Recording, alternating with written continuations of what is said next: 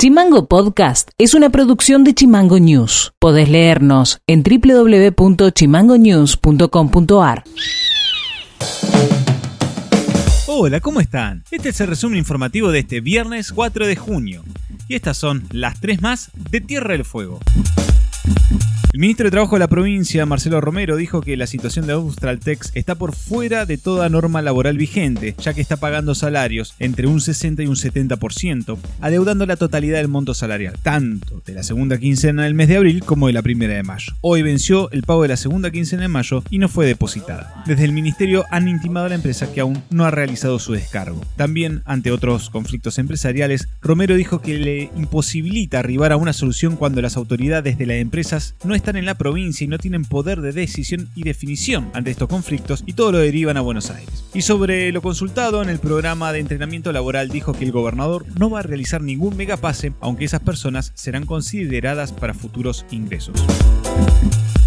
El gerente del tren del fin del mundo, Claudio de Sousa, anticipó una reacción negativa de las cámaras locales y nacionales luego de las declaraciones del ministro de Turismo Matías Lamens, que dio por perdida la temporada invernal. Esperan aunar fuerzas con el gobierno y el municipio de Ushuaia para que Nación entienda que la situación sanitaria en la capital fueguina permite la llegada de turistas. De Sousa advirtió que esta decisión, aún sin confirmarse, ya generó un impacto negativo con cancelación de reservas y pedidos de devoluciones cuando se espera una afluencia de turismo nacional. Planteó también la paradoja de que la cartera de Lamens hace unos pocos días participaba de la promoción del destino Ushuaia para que ahora todo quede en la nada.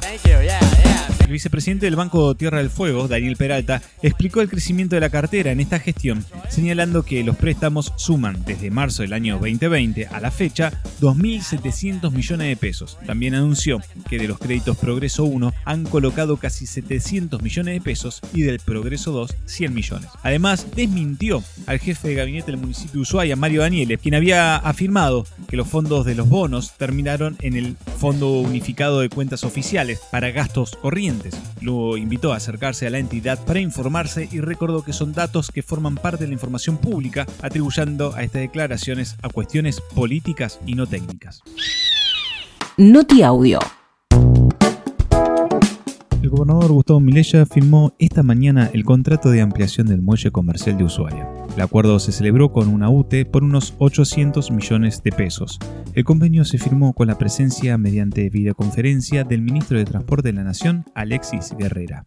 Son sueños que se hacen realidades de a poco, de manera concreta con el trabajo de todos. Así que agradecerle, ministro, a usted eh, y a todo el equipo. Agradecerles también a las cámaras eh, de turismo, de hotelera, gastronómica y comercio en nuestra provincia, porque en medio de tanto sufrimiento y dolor eh, y, y tantas complicaciones que trajo la pandemia, han entendido y siguen apostando. Y yo creo, insisto, esta obra que vamos a firmar ahora, el contrato, es un, signo claro que el turismo nosotros lo esperamos en el invierno y lo esperamos en el verano y que se tiene que volver a reactivar a lo largo y ancho de nuestro país. Así que agradecerles a todos, a todas las cámaras, agradecerle a los, trabajadores también ¿eh? del puerto, pero también, como bien decía el de la, la empresa, a los trabajadores que van a trabajar, porque cada obra es generación de empleo. Y cuando hay generación de empleo, hay inclusión social y hay justicia social y hay distribución de la riqueza, y eso es lo que a todos nos pone en el lugar hoy donde estamos. Noti Audio. Pesar de que varias jurisdicciones del país volverán al aislamiento estricto por encontrarse en zonas de alto riesgo epidemiológico, Tierra del Fuego mantendrá las actuales condiciones sanitarias a partir de este fin de semana. Así lo informó la ministra de Gobierno, Adriana Chaperón. El gobierno va a seguir con las mismas restricciones que venimos hasta ahora. Nosotros tuvimos una primera semana donde tomamos medidas algo más restrictivas, recuerdan cerrando los comercios a las 18 horas y prohibiendo la circulación a partir de ese momento más allá de ser una, una situación establecida en el decreto de necesidad de urgencia del presidente y llevada a cabo por prácticamente todas las provincias del país, digo, y nuestra provincia estaba en una situación sanitaria que seguimos explicando, que, es buena en términos generales, por supuesto que sería mejor si no tuviéramos casos, pero la verdad es que nosotros venimos, eh, incluso en las últimas tres semanas, con un descenso de casos importantes. Fue importante también este espacio, ¿no?, esta semana, porque, bueno, permitió que los números bajaran aún más, Vamos a ver que ya algunos resultados esta semana y seguramente concluidos los próximos días esto se va a notar mejor. Así que bueno, lo que se ha decidido es continuar con las medidas que tenemos de restricciones, o sea, la restricción a partir de las 0 horas, los comercios funcionando hasta las 20 horas, no, no hay cambio.